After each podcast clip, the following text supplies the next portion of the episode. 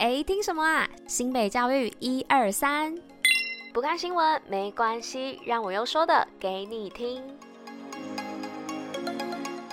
嘿，hey, 大家吃饭了吗？我是珍珍，大家午安。今天十二月四号，礼拜一，新美教育一二三的第四百一十三集，同时也是第四季的第四十四集喽。那今天呢是十二月四号，来到十二月的部分哦。那距离倒数跨年呢，来到二十七天。那老话一句来问大家哦，今年想要完成的事情都完成了吗？那还有多少事情还没完成呢？剩下这二十七天，赶紧去完成吧。那最近天气部分呢，开始都是逐渐的，就是很冷了。所以大家记得要多穿一点，那大学 T 啊、毛衣其实都可以拿出来穿了，因为晚上真的都还蛮凉蛮冷的。那留意大家身体状况哦，那有感冒的话记得去看医生。好啦，那今天新北爱运动的部分就让我们继续听下去吧，Go Go！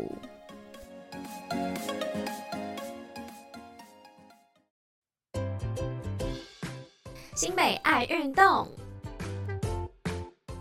好的，那来到今天新北爱运动的部分，要来报什么呢？要来报的是二零二四冬季美式运动营开始报名啦。那最受孩子喜爱的冬季美式运动营来喽！这一次的运动营呢，除了有许多的运动课程可以让大家自由搭配之外，更提供了多元的文化与自然探索课程，让你能够跟孩子一起关心生活的环境。那现在呢，也有早鸟优惠的部分哦。第一波呢，能够享有八八折的优惠，但是直到十二月十号哦。那有兴趣的朋友们，千万不要错过了，让孩子们呢能够有个愉快的寒假吧。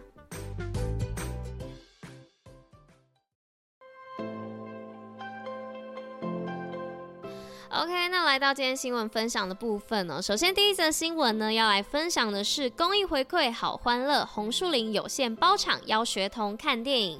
那为了回馈地方呢，关怀在地国小学童，在第七页红树林有线电视在淡水里来广场国宾影城举办红树林亲子公益电影院包场活动。那这一次呢，邀请到淡水天生国小五年级，总共有一百六十名的师生共襄盛举。那红树林有线电视呢，每年对于公益活动都不遗余力。有主要就是希望能够带给孩子们欢乐。那在第二则新闻的部分呢，是新北类 TED 讲堂谈 STEAM 教育经验。那新北市教育局呢，为了让教育能够培养学生自主思考、主动学习，日前呢举办第二届 STEAM 论坛哦。那更采取类 TED 讲堂的方式，邀请 STEAM 辅导团指导教授，透过远端连线分享澳洲 STEAM 教育现况对于台湾的启示。那另外呢，有七位分享者交流从多元角度来促进 STEAM 教育的思考。那同时呢，也发表全国我手本可以操作 STEAM 课程的案例。接着第三则新闻的部分呢，是安坑国小生命教育讲座，宣导爱护动物。那新店区小城里里长呢，于日前配合新北市动保处前往安坑国小举办动物关怀生命教育讲座。那里长呢，除了准备了丰富的动保知识，还带来了爱心认养小站的狗狗巧克力，与小朋友们来互动。那希望呢，能够借此宣导认养代替购买的观念，减少流浪动物的问题。最后呢，来到今天第四则新闻的部分哦，是推动国中自主学习。新北迈入第三年，推出自主学习季报。那新北市教育局与国家教育研究院艾斯克团队呢，共组 NTSRL 促进自主学习课堂工作圈。那推动自主学习已经迈入第三年哦。那日前呢，发表了新北市自主学习季报创刊号。那希望透过记录、报道活动，介绍国内外自主学习的相关资讯，研发相关工具或是策略，并搜集会。整现场常见的问题，来增进专业对话与交流。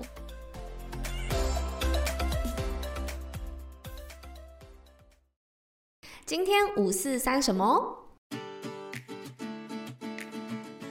那要来到今天五四三的部分哦，今天五四三要来分享什么样的内容呢？要来分享的是关于小时候爱喝的思乐冰，你不知道的发明軼事。那其实不知道现在的小朋友们有没有喝过思乐冰哦，但是对于我来说呢，确实是小时候的一个回忆。所以呢，今天就要来跟大家分享哦。那其实呢，现在超商啊，功能越来越多，提供的食物以及饮料呢，也跟以往比起来有更多的选择。但说到小时候只有 Seven 才有的品项呢，思乐冰应该是不少人共同的回忆之一哦。那在夏日午后啊，走进超商，一边吹着冷气，一边试着把思乐冰装到最满，再用带有汤匙的特殊造型吸管大口吸，绝对不是冰箱里的可乐可以取代的。那不知道是否听到众多顾客的心声哦？Seven 官方呢也在今年夏天啊宣布思乐冰正式回归。那在思乐冰啊成为热门的消暑选项之前呢，其实最初的思乐冰哦，其实是美国知名素食餐厅的老板奥马肯迪克在无意间呢发明的一项饮品哦。那他将冷冻过的汽水呢卖给顾客哦，带有碎冰的口感，获得了广大好评，因而决定呢与厂商共同来开发可以将碳酸饮料冷冻成冰沙的机器。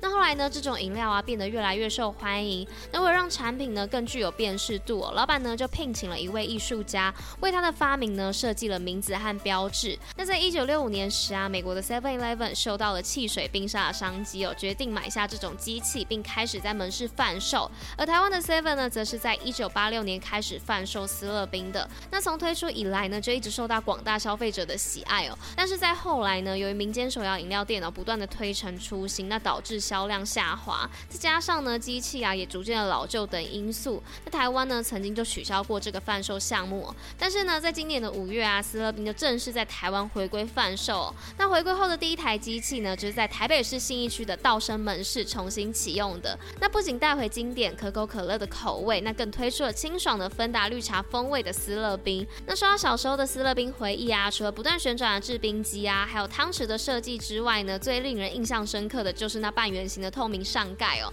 那喝过这款饮料的人呢、一定都知道这个杯盖有着一项非常重要的功能，就是来增加思乐冰的容量哦。那为了把杯子装满呢，用少少的铜板买到最大限度的快乐，是许多人会在装思乐冰时不断用杯身来轻敲桌面哦。那就是为了让杯中的冰沙呢能够变得更扎实。但是呢，对于许多顾客来说呢，更进阶的做法其实是把杯盖倒置在杯子上面哦，使它变成碗的形状。至于能够叠多高呢，可能就要看你的技巧和运气了。那虽然现在的天气啊，可能已经不太适合喝思乐冰哦，但思乐冰的意义非凡。那也欢迎大家也到台北新义道生门市一起来喝下我们的这个童年回忆吧。好啦，那以上就是跟大家分享关于这个今天五四三的内容。思乐冰是我小时候的回忆，那不晓得现在的同学们有没有喝过呢？那也欢迎留言跟我做分享。那今天新北教育一二三的第四百一十三集就到这边啦，那我们就明天见喽，大家拜拜。